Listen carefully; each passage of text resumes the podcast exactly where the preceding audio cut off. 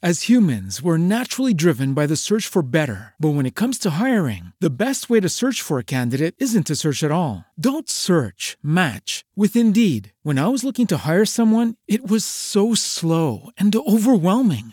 I wish I had used Indeed. If you need to hire, you need Indeed. Indeed is your matching and hiring platform with over 350 million global monthly visitors, according to Indeed data, and a matching engine that helps you find quality candidates fast. Ditch the busy work. Use Indeed for scheduling, screening, and messaging so you can connect with candidates faster. And Indeed doesn't just help you hire faster. 93% of employers agree Indeed delivers the highest quality matches compared to other job sites, according to a recent Indeed survey. And listeners of this show will get a $75 sponsored job credit to get your jobs more visibility at Indeed.com slash podcast. That's Indeed.com slash podcast. Terms and conditions apply.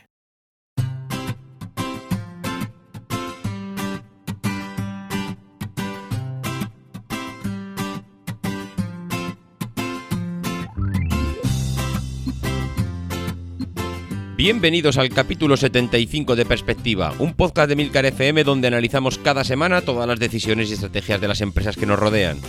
En el capítulo de esta semana veremos cómo hay empresas que no les importa dar un giro de 180 grados a sus negocios y pasar de fabricar aspiradoras a coches eléctricos. Además hablaremos de Disa, el corte inglés, Ford, BlaBlaCar y como guinda del episodio escucharemos a Gerardo Rato cómo nos analiza la actualidad en el sector de la aviación. Si eres de los que te gusta estar informado, no lo dudes, sube el volumen y acompáñame. Yo soy David Isashi y hoy es 2 de octubre de 2017. ¡Comenzamos!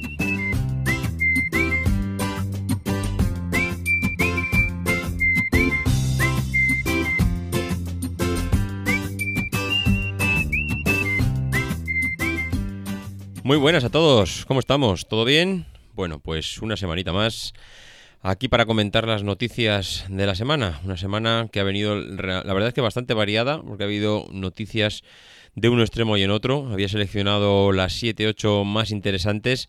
Y, y, la verdad es que bueno hay mucha hay mucha variedad y hay cosas que, hasta ahora no hemos tratado y bueno, pues yo creo que, es interesante que, sigamos añadiendo un poquito de diversidad en, en, las noticias.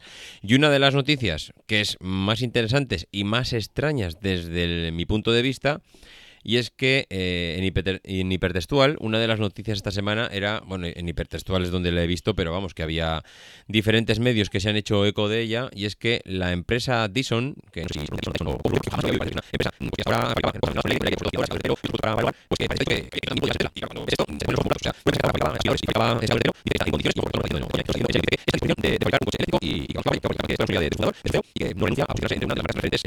pues pues si hablamos de negocio de diversificación, esto pues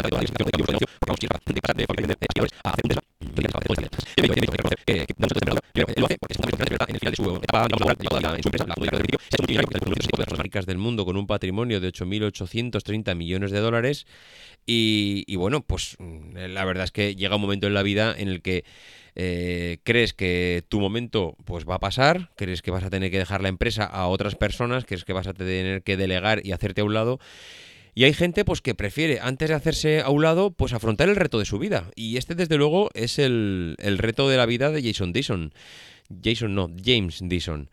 Eh, ¿Podrá ser capaz de, afrontar un reto como este? Pues él dice que sí. Él dice que tiene un know-how en el tema de ventilación, de los ventiladores, que sabe cómo gestionar el tema del aire, que tiene diferentes patentes en tema de filtros y, demás eh, inventos y que bueno que no tiene nada que envidiar al coche eléctrico y que está en disposición de afrontar un reto como este.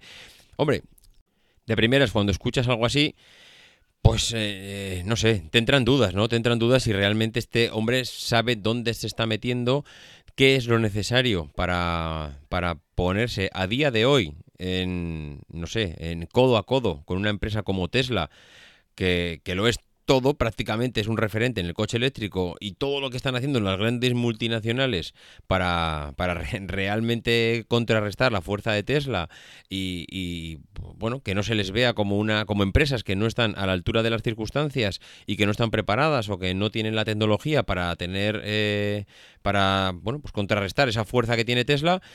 Y bueno, cuando escuchas a este hombre, pues desde luego, si, lo, lo, que sí que se puede decir es que si lo consigue, si lo consigue ya, mm, desde luego ya, mira, apaga y vámonos, que nadie nos diga que no se puede diversificar o que no se le puede dar un giro de 180 grados a cualquier negocio, pues por muy difícil que sea.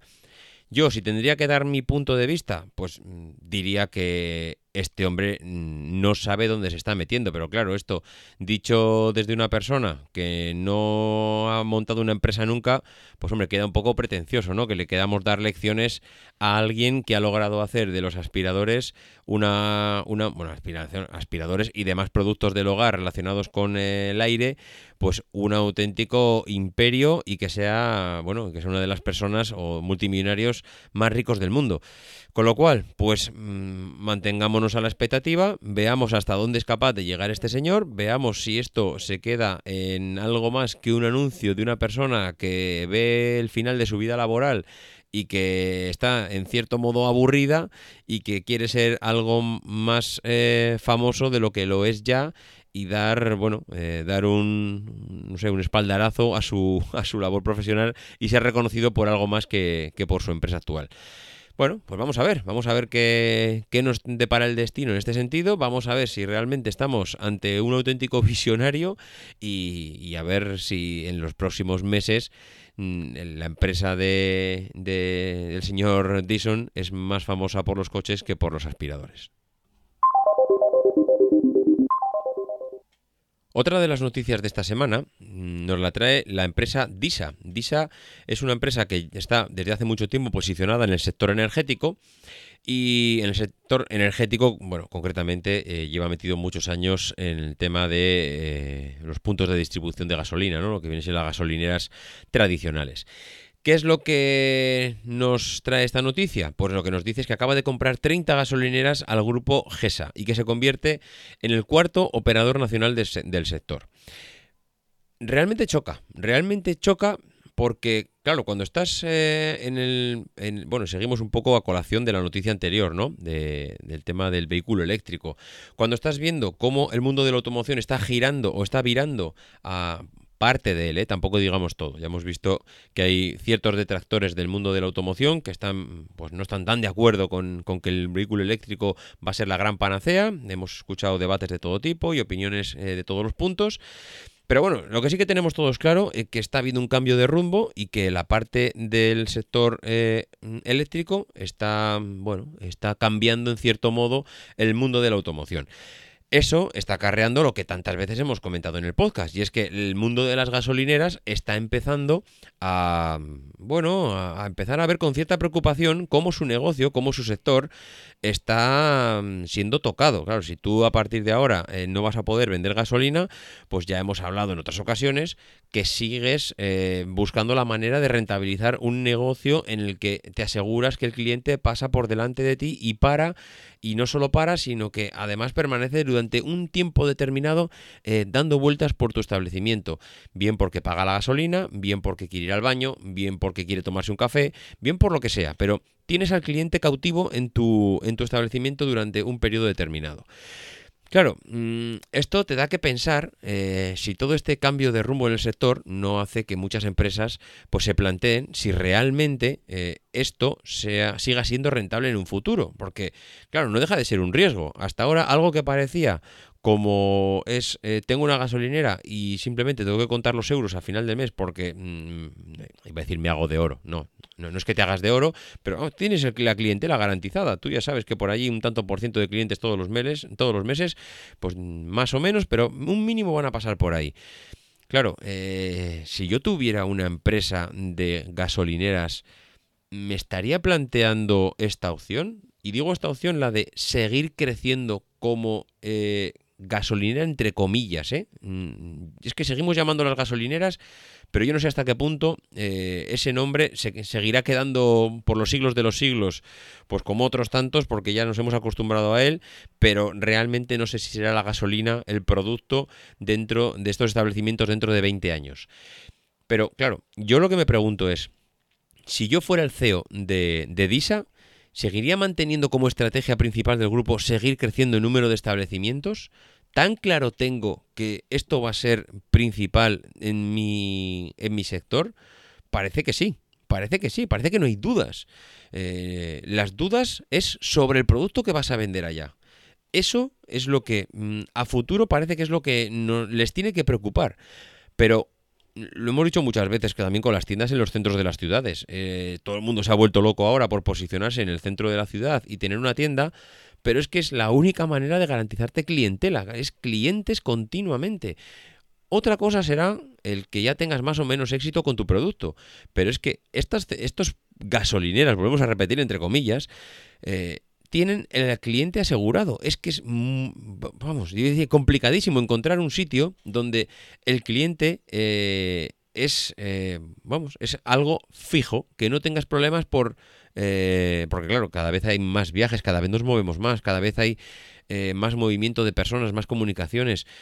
Mm, sí que es cierto, sí que es cierto por otro lado, que aunque hay más movimiento de personas, cada vez el tema del coche está digamos, peor visto. Vamos a decir que moverte en coche, habiendo la comodidad de los trenes, los aves, los aviones, mm, el moverte en coche en muchas ocasiones, con la facilidad que te están poniendo eh, otros, eh, otros sectores para moverte en sus vehículos, incluso, bueno, eh, no sé, iba a decir que ya no son tu propio coche, o sea, As humans, we're naturally driven by the search for better. But when it comes to hiring, the best way to search for a candidate isn't to search at all. Don't search, match with Indeed. When I was looking to hire someone, it was so slow and overwhelming. I wish I had used Indeed. If you need to hire, you need Indeed. Indeed is your matching and hiring platform with over 350 million global monthly visitors, according to Indeed data, and a matching engine that helps you find quality candidates fast. Ditch the busy work. Use Indeed for scheduling, screening, and messaging so you can connect with candidates faster. And Indeed doesn't just help you hire faster. 93% of employers agree Indeed delivers the highest quality matches compared to other job sites, according to a recent Indeed survey. And listeners of this show will get a $75 sponsored job credit to get your jobs more visibility at Indeed.com slash podcast. That's Indeed.com slash podcast. Terms and conditions apply.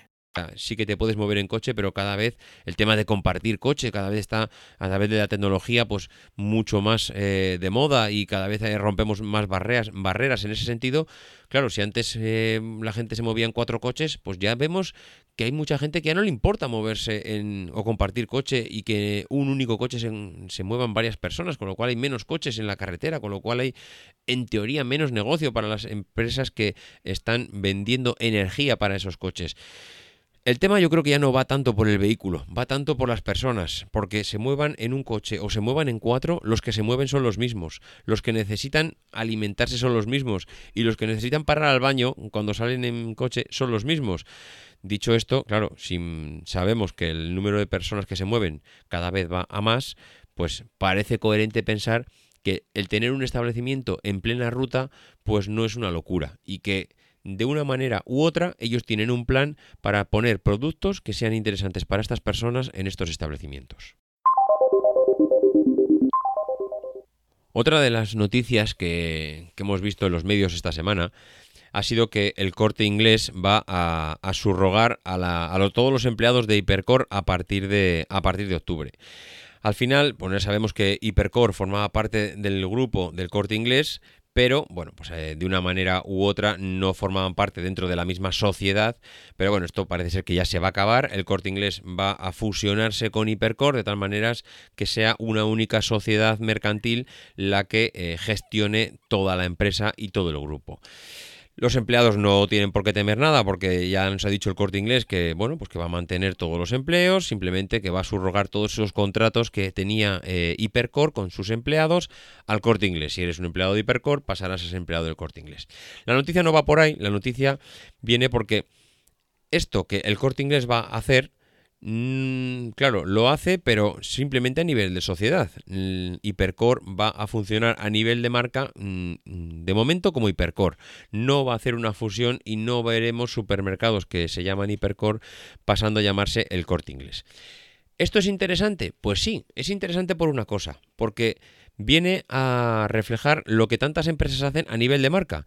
Muchas empresas no les parece tan interesante crecer eh, por sí mismas como una única marca, porque sí que es verdad que en ese momento potencias mucho más la marca, donde había, mm, no sé, eh, hablo, Madrid, ¿cuántos hipercore tiene Madrid? No lo sé, me lo invento, 30, 40, 100, 200, los que tenga. Claro, a nivel de marca en vez de llamarme Hipercore, me llamo el corte inglés, hombre, potencio mucho más la marca. Me van a empezar a ver en muchos más sitios. La gente no empezará a decir voy a comprar a Hipercore, voy a comprar al corte inglés. El corte inglés se ve muy beneficiado de su marca. Pero ¿qué obtiene el corte inglés si no fusiona esa marca, si sigue manteniendo las dos? Por lo que obtienes una cosa muy interesante, y es que puedes empezar a tener estrategias diferentes eh, en función de la marca que presentas al mercado porque todos conocemos muchas empresas. Bueno, eh, Coca-Cola tiene diferentes empresas y no todo se llama Coca-Cola. Podría llamarse, no sé, mm, en vez de Fanta, podría llamarse Coca-Cola de naranja. Mm, pues no, eh, al final tiene muy claro que la Fanta es una cosa y la Coca-Cola es otra cosa. Y esto pasa con multitud de empresas. Cuando una empresa compra una marca o compra una empresa o adquiere otra empresa, tiene que, tiene que plantearse esta opción. ¿Qué hago con ella? La incorporo a mi empresa mm, de tal manera que crezco mucho más a nivel de marca o la dejo mm, que siga su ritmo y me sirve a mí como para mantener una estrategia diferente. Todos conocemos las segundas marcas o las marcas blancas. Eh, hay multitud de empresas que operan como su marca principal, y esto las empresas de los coches y la automoción, ya que hemos hablado de las anteriores noticias de la automoción, lo saben perfectamente, pero bueno, que lo saben ellas en su sector y en otra multitud de sectores. Es muy, eh, iba a decir, recurrente tener una marca principal y tener diversas marcas que, aunque estén vendiendo el mismo producto, a nivel del mercado te permite reducir costes y tener la sensación de que estás comprando una marca blanca cuando en el fondo estás comprando el mismo producto prácticamente, bueno, y a veces sin prácticamente, hay veces incluso el mismo producto exactamente, pero ya no aparece con la marca X, ya no aparece como el corte inglés, aparece como hipercore. Porque el corte inglés, mm, aunque nos pensemos otra cosa, sigue vendiendo eh, ese, ese marca de calidad. Sigue vendiendo como cuando compras en el corte inglés estás comprando calidad. Sabemos que estás pagando más, pero lo que te estamos ofreciendo aquí no es eh, el producto que te ofrece el chino de la esquina. Lo que estás comprando aquí es eh, calidad. Y eso, mm, si lo pierdes, no lo vuelves a ganar. Es muy difícil recuperar esa imagen de, sector o de gama alta en, en un determinado sector del mercado. Por eso, la mayor parte de estas empresas lo que no hacen es contaminar a las empresas que compran. Las mantienen por un lado, las mantienen con esa estrategia de marca blanca, pues para, mm, en cierto modo, vender con unos márgenes más bajos, pero seguir vendiendo y seguir posicionándose en el mercado. Y algo, no nos olvidemos, que es mm, mucho más importante a veces que ganar eh, margen de mercado o cuota de mercado, que es impedir a la competencia que se adquiera esas empresas y que eh, tú pierdas en este caso esa cuota de mercado que vas a ganar teniendo la posición dominante. Bueno, mm, pues una, estrategia más. Eh, me ha parecido curioso el que, el que al final el corte inglés Hipercore, pues bueno, mm, se dejen ya de operar como, como empresa participada una de la otra, sino que simplemente, mira, ya nos fusionamos y, y se acabó y se acabó el problema. Es, lo que pasa es que muchas veces escuchamos la, palabra nos fusionamos y ya pensamos que va a desaparecer una de las marcas, pero que no tiene nada que ver, que puede seguir operando con una marca principal, que es lo que va a hacer en este caso el corte inglés con Hipercore. Otra de las noticias, y seguimos esta semana con el sector de la automoción, yo creo que este eh, esta semana el podcast lo tendríamos que lo tendríamos que dedicar un especial de automoción porque la verdad es que mm, de una manera u otra han salido muchas noticias relacionadas con el sector. ¿Cuál es esta noticia? Bueno, pues esta noticia es que Ford cumple los buenos augurios y amplía las jornadas extra de producción. ¿Y esto mm, a qué se refiere a nivel de estrategia? ¿Por qué lo traemos aquí a perspectiva? Pues lo traemos a perspectiva por una cosa, y es que eh, a medida que las empresas van creciendo, es muy estratégico para ellas el eh, ir dando los pasos adecuados para aumentar eh, los recursos disponibles para eh, la producción. Esto, mm, claro, cuando estás en decrecimiento, cuando estás en caída libre, cuando vas en una crisis, es muy habitual ver cómo las empresas, mm, o bueno, muy habitual, em, es muy normal ver cómo las empresas empiezan a despedir trabajadores, empiezan a prescindir de gente, empiezan a reducir plantilla. Claro, cuando empiezas a crecer, la empresa tiene que plantearse dos cosas. Em, ¿Qué hacemos? ¿Seguimos contratando gente como antiguamente? ¿O somos un poquito más conservadores y empezamos a aprender de lo que nos ha pasado? Ojo, aprender de lo que nos ha pasado significa eh, apretar las tuercas eh, al máximo, porque claro, nadie quiere volver a caer en los mismos errores, nadie quiere volver a contratar para que dentro de dos meses o un año tener que volver a despedir. Entonces, claro, eh, ¿qué soluciones aportan estas empresas para que no se vean afectadas por este efecto? Este efecto pico de, o espejismo en la contratación, en el crecimiento del mercado puntual y que dentro de un, determinado tiempo breve vuelvan a encontrarse con que el mercado, mm, aquello que habían vivido, pues vuelve a, bueno, digamos que vuelve a ajustarse y, aquello que parecía una recuperación no lo sea. Ford hace una cosa eh, que lo hacen todas y es que dice, mira, de momento empezamos por ampliar las jornadas extras de producción. Hay fábricas que tenían eh, muchos turnos y bajaron a un único turno. El turno de tarde lo perdieron. Pues por ahí es donde empiezan. Empiezan a incorporar mm, turnos de tarde, vuelven al turno de noche, vuelven al cuarto turno, incluso algunos vuelven al quinto turno, que son los turnos de fines de semana, de sábados, etc. Eh, eso suele ser claro, lo más lógico, porque dices, oye, eh, a partir de aquí, pues eh, no sé, si, si, tengo turnos vacíos, pues que, bueno, si puedo llenar un turno, pues lo lleno y empiezo a crecer por ahí. Eh, eso no suele ser la medida directa primera que toman. La primera que toman es tirar de las horas extras, que es lo que dice Ford aquí en su noticia. Primero lo que voy a hacer es empezar a decirle a mis empleados que, oye, ¿por qué no venimos un sábado? ¿Por qué en vez de un sábado no nos quedamos un poquito más los eh, entre semana y en vez de quedarnos y hacer ocho horas, ¿por qué no hacemos nueve? Vale, pues este suele la primera medida, tirar de horas extra, tirar de sábados, tirar de fines de semana para incrementar ese poquito la producción. Segundo, oye, pues si esto no es suficiente, habrá que aumentar un turno más, habrá que meter más turnos en, en, la fábrica, ¿vale? Eh, tercero, ¿contratamos ya más gente? No, no, no, no, no, espérate, espérate. ¿Tenemos subcontratado lo suficiente?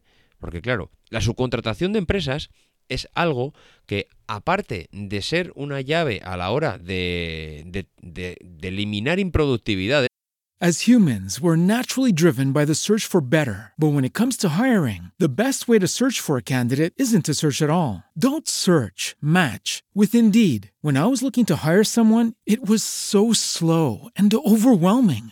I wish I had used Indeed. If you need to hire, you need Indeed. Indeed is your matching and hiring platform with over 350 million global monthly visitors, according to Indeed data, and a matching engine that helps you find quality candidates fast. Ditch the busy work. Use Indeed for scheduling, screening, and messaging so you can connect with candidates faster. And Indeed doesn't just help you hire faster. 93% of employers agree Indeed delivers the highest quality matches compared to other job sites according to a recent Indeed survey. And listeners of this show will get a $75 sponsored job credit to get your jobs more visibility at Indeed.com slash podcast. That's Indeed.com slash podcast. Terms and conditions apply. Every day, we rise, challenging ourselves to work for what we believe in. At U.S. Border Patrol, protecting our borders is more than a job.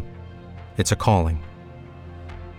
Agents answer the call working together to keep our country and communities safe.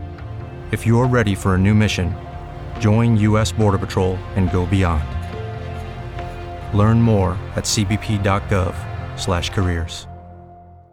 Porque claro, tú a la empresa le estás pagando por eh, piezas fabricadas o por un determinado servicio. Lo que no le estás fabricando es por esas improductividades que tiene la empresa y que tiene que eh, dedicarse ella a, eliminar. Tú lo único que estás pagando son, son las horas productivas o las piezas fabricadas. El resto se lo está comiendo la empresa. Y si tienen un problema, a ti que no te llamen, que eso se lo tienen que tragar ellos. Entonces, claro, eso es otra de las cosas, otra de las armas, que es la subcontratación de trabajos, que es lo que empiezan a aumentar también empiezan a aumentar eh, subcontratados y a partir de ahí es eh, donde empiezan a medirse un poco las capacidades de la empresa. Si ni con las horas extras, ni con aumentando turnos, ni, con, ni aumentando la subcontratación son capaces de dar abasto a la demanda que tienen, entonces sí, entonces es cuando llega ya la contratación de personal propio.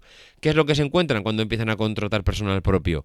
Pues que es complicado contratar personal propio porque lo mismo que tú estás creciendo, están creciendo las demás. Con lo cual la demanda que empieza a haber en el mercado es, mm, claro, la demanda de, personal cualificado es mucho mayor. Tú te has dedicado a crecer, mm, digamos, eh, de forma externa con empresas subcontratadas y cuando ya te planteas el crecer internamente con un crecimiento orgánico, lo que te encuentras es que mm, eh, llegas tarde, llegas el último, bueno, no el último, el último no porque los demás posiblemente hayan hecho lo mismo, pero te encuentras con que, claro, eh, en vez de ser el primero en ir al mercado a buscar lo que realmente necesitas y darle para evitarte esa formación y todo ese tiempo invertido en la empresa sin saber si sin tener garantías de que te va a servir, porque claro, al final si buscas gente puede que te salgan bien o puede que te salgan mal, pues eso se lo estás pasando a, los, a las empresas subcontratadas que son ellas las que están asumiendo ese problema.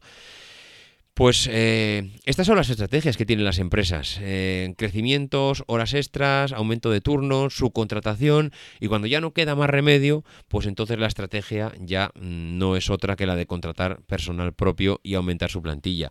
Pero claro, eh, en el momento que aumentas la plantilla, pues es cuando ya, ya no ves otra salida que esta. Y ya para rematar la jugada y que no digan que hoy no ha sido un podcast del sector automoción, pues hablaremos de BlaBlaCar.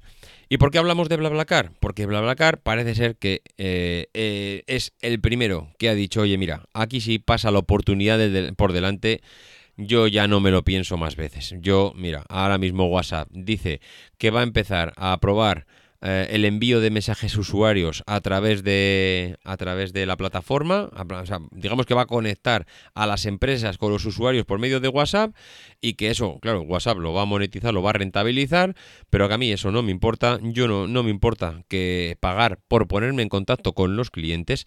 Ojo, fijar, la, fijar el concepto. Te están cobrando por ponerte en contacto con los clientes. ¿Eso está mal? Desde mi punto de vista, en absoluto. O sea, establecer un canal de comunicación directo, rápido, sencillo con tus clientes no es que esté mal que te cobren. Es que casi tendrías que estar agradecido que te cobren, porque es que es un servicio que te están poniendo en bandeja y es estar en casa de todos tus clientes en cualquier momento. Que un mensaje, bueno, yo no sé si el concepto el concepto de estar cerca del cliente todo el mundo lo tiene claro. Porque estar cerca del cliente no es que el cliente sepa que existes, no es tener el correo electrónico del cliente, no es tener el teléfono del cliente. Estar cerca del cliente es que el cliente tenga línea directa contigo y sepa que en un mensaje le vas a contestar al momento. Que si el cliente levanta el, WhatsApp y dice quiero hablar con BlaBlaCar o quiero hablar con Mercadona, sabe que al momento alguien de Mercadona le va a contestar y atender. Y le va a dar un servicio personalizado. Y le va a escuchar cuál es su problema. Y le va a decir qué es lo que necesita. Y le, y le va a perseguir. Perseguir en el sentido de que si demandas algo, van a perseguir lo que tú les estás pidiendo y te van a mantener informados y te van a decir cuáles son los avances y te van a decir si lo han solucionado o no y te van a dar explicaciones de por qué sí o por qué no. Eso es estar en línea directa con el cliente.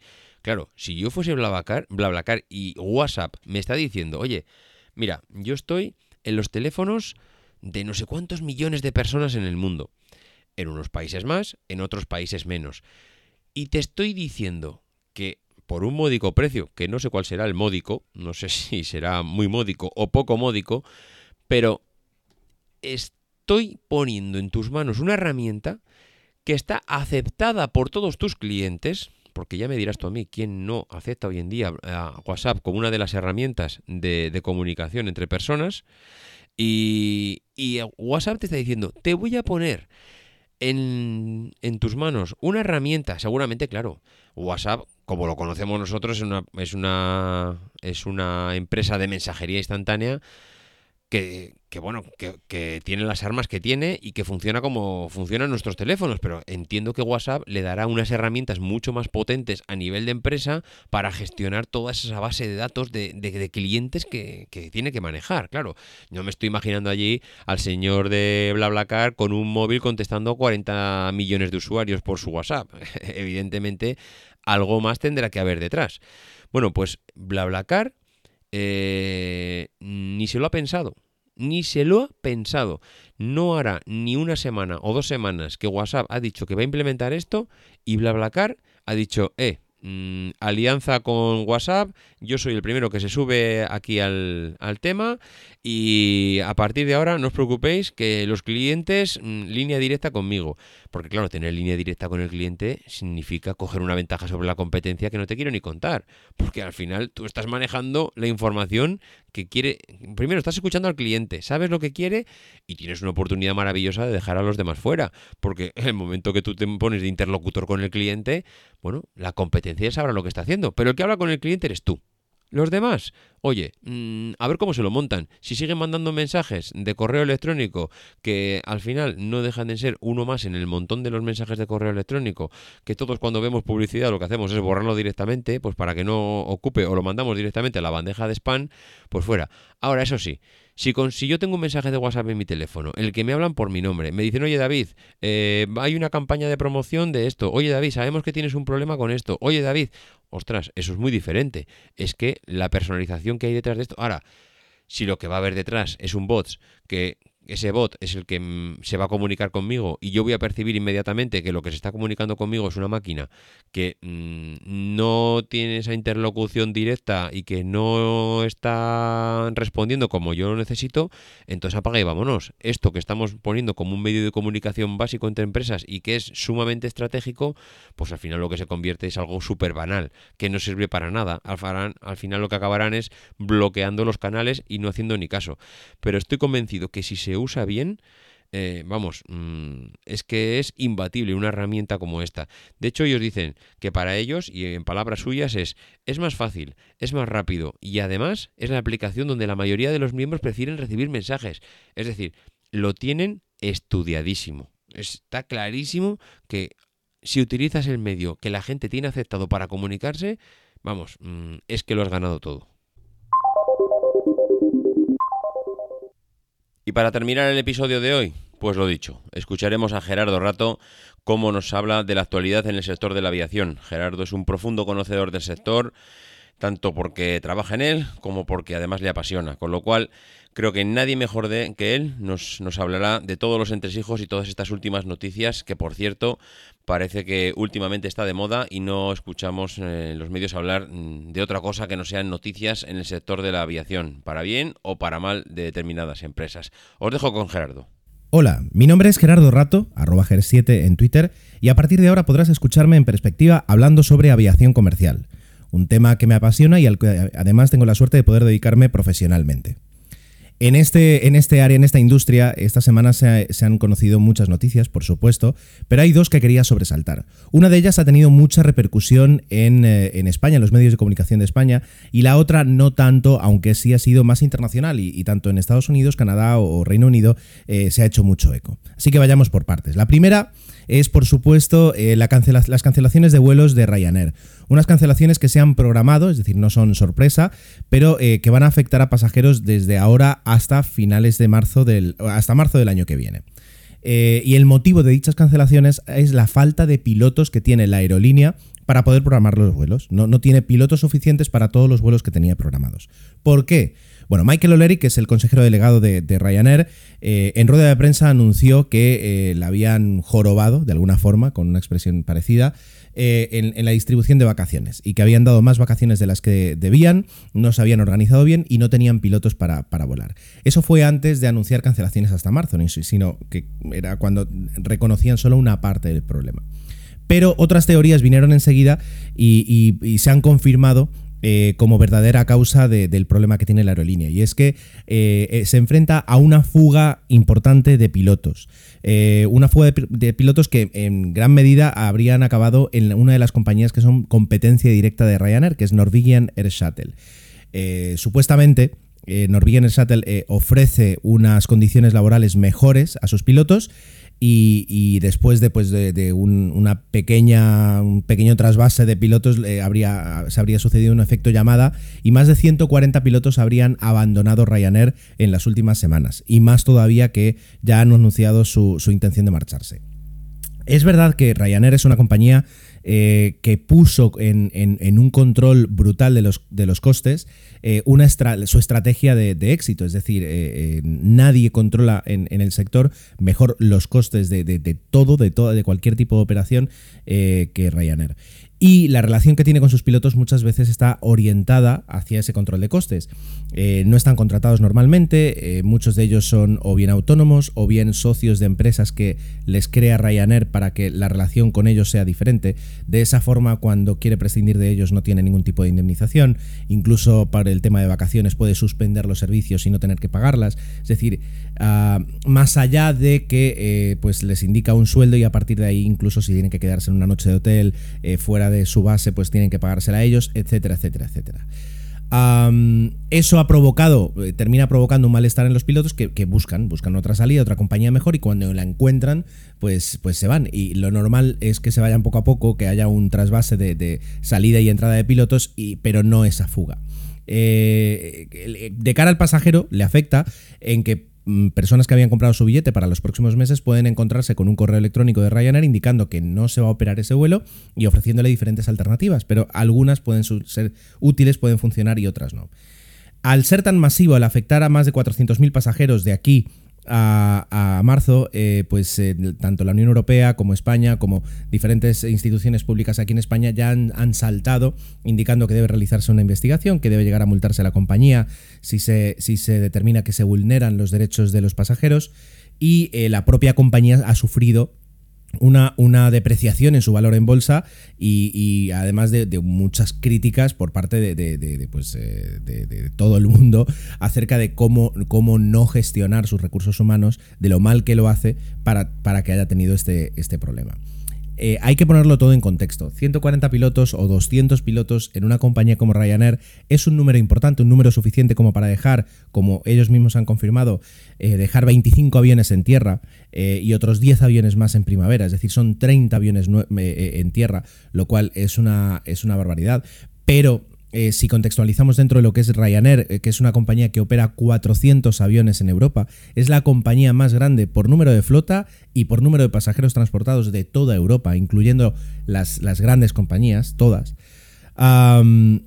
Estamos hablando que es menos de un 10% de una flota que se tiene que dejar en tierra. Entonces eh, es, un problema relativo, no es el acabose, no es el fin de Ryanair, como he llegado a leer en algunas, en algunas páginas web, sino que es un problema que tiene que afrontar. Aunque ese problema podría dar lugar a un segundo problema, y es que una compañía que es tan frugal, que, tiene siempre la mano cerrada, en el momento en el que ha abierto la mano a los pilotos, porque en circulares internas que han trascendido se les, se les, eh, se les invitaba a recibir unos bonos, unos premium a los pilotos que, firmen un compromiso de quedarse con la compañía en el momento en el que a un sector que muchas veces es el que el, más clave en una compañía aérea con respecto a las protestas laborales, como es el de los pilotos, se le abre la mano para, para eh, eh, darle dinero a cambio de un compromiso, en el momento en el que se hace eso, eh, puede, puede, puede hacer que, diversas, diversas eh, partes de la empresa, como pueden ser tripulantes, como pueden ser operaciones, como pueden ser handling, es decir, otras partes de la empresa, levanten la mano y digan, bueno, pues si, le estás dando dinero a los pilotos, ahora, ahora es turno de que nos sentemos y hablemos de, unas mejores condiciones laborales. Entonces, e, eso sí que podría, a la larga, eh, ser un problema mucho más grave para Ryanair desde mi punto de vista, por supuesto, porque, em, ya digo, incentivar puntualmente a un, a un colectivo es algo que puedes permitirte, pero dar la sensación de que es el momento en el que vas a aumentar costes y vas a aumentar retribución a, más sectores, a más partes de tu, empresa, puede suponer un aumento de costes que, no le permita seguir eh, ofreciendo la misma, la misma estrategia comercial y de, de, tarifas que, la ha hecho famosa. Entonces, eh, habrá, que, habrá que ver en, las próximas, en los próximos meses si eso repercute o simplemente se queda, eh, se queda en lo que hemos visto, se queda en la noticia que hemos visto. La segunda noticia que quería comentar, y, que ya digo, no ha tenido tanta repercusión aquí, ha sido el, eh, dictamen del, Departamento de Comercio de Estados Unidos acerca de un litigio, acerca de un enfrentamiento, de un, problema eh, que han tenido Bombardier y Boeing en los últimos años. Bombardier es una compañía canadiense que fabrica trenes, pero también fabrica aviones, y en los últimos años ha presentado un nuevo modelo, que son las series C, el C100 y el C300. Son aviones pequeños eh, para, transformar, eh, para transportar entre 80 y 120 pasajeros, más o menos, o 90 130, depende de la configuración, y son ahora mismo el referente mundial en cuanto a eh, eficiencia y tecnología. Bien, pues eh, eh, Boeing, eh, que no fabrica ningún avión en ese rango de pasajeros, su avión más pequeño ya empieza más o menos en los 150 pasajeros, presentó una demanda, un pleito, o si no, digamos una protesta al, Departamento de Comercio, indicando que el gobierno canadiense había subsidiado el desarrollo de ese avión y estaba ayudando de forma ilegal a Bombardier.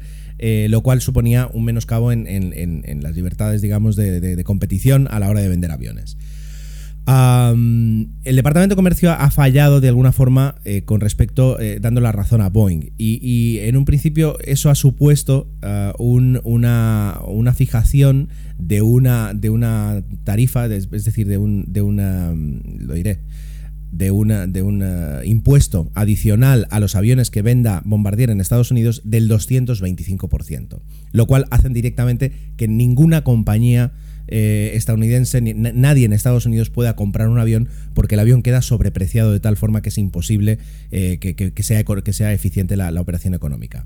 Todo esto además surgió a raíz de la compra por parte de Delta, que es la, compañía más grande de Estados Unidos, por parte de Delta de 75 aviones de Bombardier. Em, por supuesto, ellos lo que dicen es que eh, no son competencia de Boeing y que, no, hay ningún problema en ese aspecto. Pero eh, Boeing, Airbus, Bombardier, las compañías aéreas que de alguna forma siempre tienen que estar subsidiadas eh, por, por, los gobiernos, porque la, cantidad de dinero que necesitan para, poder eh, realizar nuevas inversiones es imposible que, obtengan fondos por parte de, entidades privadas, por tanto tienen que los estados asegurar esos capitales, aunque luego haya un gran retorno y recuperen todo el dinero invertido y todo el dinero subsidiado. Eh, siempre hay, una guerra en cuanto a eh, subsidios declarados, subsidios eh, escondidos, en cuanto a, Organización Internacional de Comercio que ha terminado muchas veces dictaminando quién tenía la razón. En, la década de los 90 fue, muy famosa pues también el, litigio, el, todo el, proceso legal que hubo entre Boeing y Airbus. Pues en este caso ha sido entre Boeing y, Bombardier. Esto también le afecta al, Reino Unido porque es socio comercial de Bombardier en Canadá y porque está viendo cómo Estados Unidos no tiene ningún problema para eh, declarar una, un arancel tan alto a un país eh, competidor, pero a, su vez socio de NAFTA, socio comercial, y se dan cuenta de que, de que, si lo hace con Canadá, también podría hacerlo con Reino Unido, lo cual eh, afecta incluso a sus planes de Brexit todavía la Organización Mundial de Comercio tiene que, tiene que declarar eh, la validez de ese dictamen o, indicar que no es así y volver otra vez a, comenzar. Es decir, no es algo eh, que esté ya directamente ratificado, pero que podría afectar mucho eh, las exportaciones de Bombardier, que es una empresa que se encuentra además en, algunas dificultades económicas justamente por toda la inversión que le ha supuesto crear este modelo, que por otra parte está teniendo un éxito comercial muy amplio, hasta tal punto de que no, no pueden copar con todas las entregas que necesitan. Que son, son, son, las dos noticias que quería comentar. Por una parte, eh, las cancelaciones de vuelos de, Ryanair y, el problema que tiene con sus pilotos. Y por otra parte, eh, pues ese arancel brutal que ha fijado Estados Unidos a, Canadá y que todavía eh, tiene que ver cómo, cómo se resuelve. Espero poder estar con vosotros de forma puntual. Le doy las gracias a David y a todo el equipo de Milcar FM por poder estar aquí en perspectiva y nos vemos muy pronto. Adiós. Bueno, pues hasta aquí ha llegado el programa de hoy. Muchas gracias a todos por estar una vez más al otro lado del micrófono y que nos escuchamos la semana que viene. Ya sabéis cómo encontrarme, davidisasi.mac.com, arroba maxatine en Twitter, en el canal de Telegram que estamos a puntito de llegar a 300 personas y poco más, lo que digo todas las semanas, que no dejéis de intentar ser uno de esos locos que hace lo imposible por cambiar el mundo.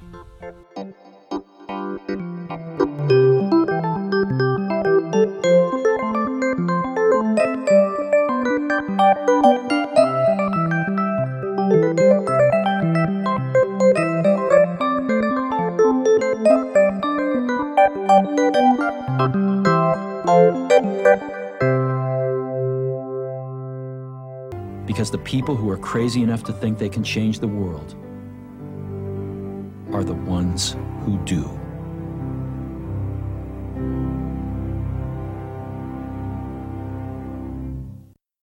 As humans, we're naturally driven by the search for better. But when it comes to hiring, the best way to search for a candidate isn't to search at all. Don't search, match with Indeed. When I was looking to hire someone, it was so slow and overwhelming. I wish I had used Indeed. If you need to hire, you need Indeed. Indeed is your matching and hiring platform with over 350 million global monthly visitors, according to Indeed data, and a matching engine that helps you find quality candidates fast. Ditch the busy work. Use Indeed for scheduling, screening, and messaging so you can connect with candidates faster. And Indeed doesn't just help you hire faster. 93% of employers agree Indeed delivers the highest quality matches compared to other job sites, according to a recent Indeed survey. And listeners of this show will get a $75 sponsored job credit to get your jobs more visibility at Indeed.com slash podcast. That's Indeed.com slash podcast. Terms and conditions apply.